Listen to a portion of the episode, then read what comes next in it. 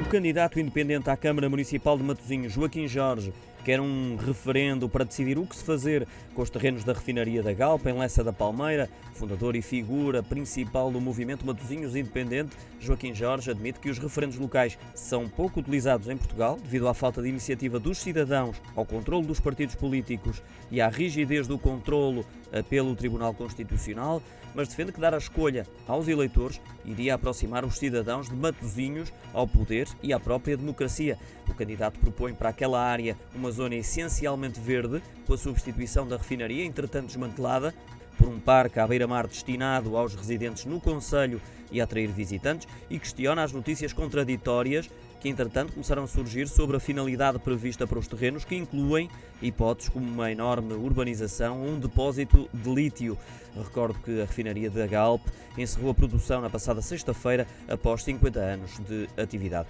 Joaquim Jorge apresenta-se como alternativa verdadeiramente independente à hegemonia do PS na Câmara de Matosinhos, prometendo ainda harmonia e menores custos para os municípios, nomeadamente no valor do IMI, na devolução da parte do IRS cobrado, a aplicação do IMI familiar, o preço da água e taxas municipais, mas também políticas modernas de urbanismo, reabilitação urbana e construção sustentável.